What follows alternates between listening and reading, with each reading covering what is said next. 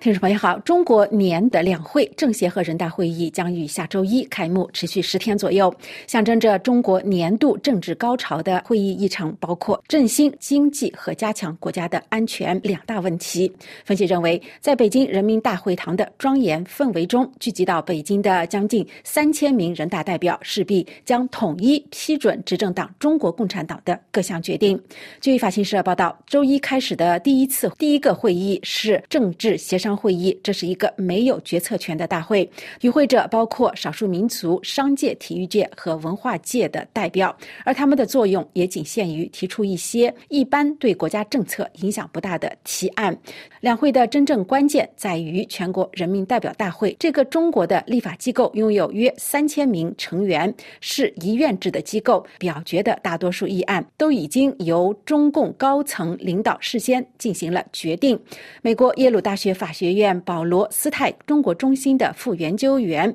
魏长浩指出，人民代表大会从未否决过提交给他的法案、预算报告或者任命，以近乎全票通过和红旗招展的方式来展示中国的团结。与以往一样，本届人大会议将于周二开幕，国务院总理李强将发表重要的讲话。预计他将做的工作报告要提出今年的经济增长的目标。经济学家预测。他将提出百分之五的目标，以让中国继续实现习近平提出的经济增长大约一倍的目标，并且实现中国式现代化。而几天后，在和美国关系紧张以及乌克兰战争等危机背景下，外交部长王毅的年度记者招待会也会是另外一个会议的焦点。因为前所未有的房地产危机和创纪录的青年失业率而疲惫的中国经济，无疑是最受关注的话题。两会同。通常持续十天，在此期间呢，中国要确保这个政治仪式不会出现任何的差错，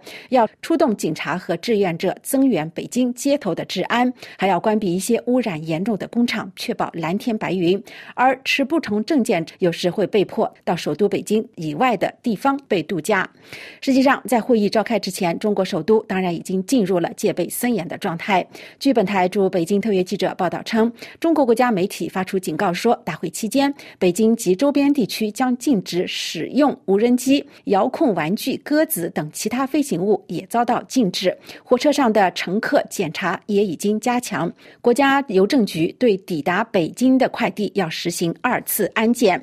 而对于会议的日程，法新社指出，经济和安全问题是今年的重点。报道指出，自新冠疫情危机以来，中国面临着严重的房地产危机，也无力重振家庭消费。去年的增长率百分之五点二，是几十年来最弱的一年。尽管经济低迷，但是分析人士预计，今年人大不会有重大的复苏计划。近几个月来，中国政府宣布了一系列有针对性的措施，并且发行了大量的主体债券，来刺激基础基础设施的建设支出，推动经济活动。但是迄今为止，结果还是喜忧参半。许多经济学家呼吁采取更加有力的措施，因此任何宣布都会受到密切的关注。观察家还将密切关注技术或者基础设施发展项目等关键领域的所有公告。法新社还引述亚洲协会智囊团的。中国政治专家托马斯表示，中国领导人习近平似乎对中国最近的增长问题相对的不关心，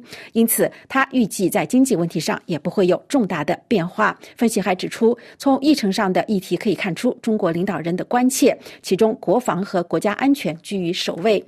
作为仅次于美国的世界第二大军事预算，中国预计增加军事的预算，这个数字将于下周二公布。去年，中国政府扩大了对间谍活动的定义，并且突袭了几家外国咨询、审计和研究公司，这也被认为是一个明确的信号，表明了安全在今年政治议题中的重要性。路透社报道也指出，预计中国人大将在周二开始的年度会议上公布适度刺激计划，以稳定增长，但可能。会让那些呼吁制定大胆的政策详细路线图来解决中国深度结构性失衡的人感到失望。上周由习近平主持的中央全面深化改革委员会的会议承诺要用改革开放这个关键的策略解决发展中的问题。尽管如此，北京方面对国家安全和社会稳定的担忧，以及特朗普可能重返白宫意味着新的不确定性，都可能会阻碍大胆的行动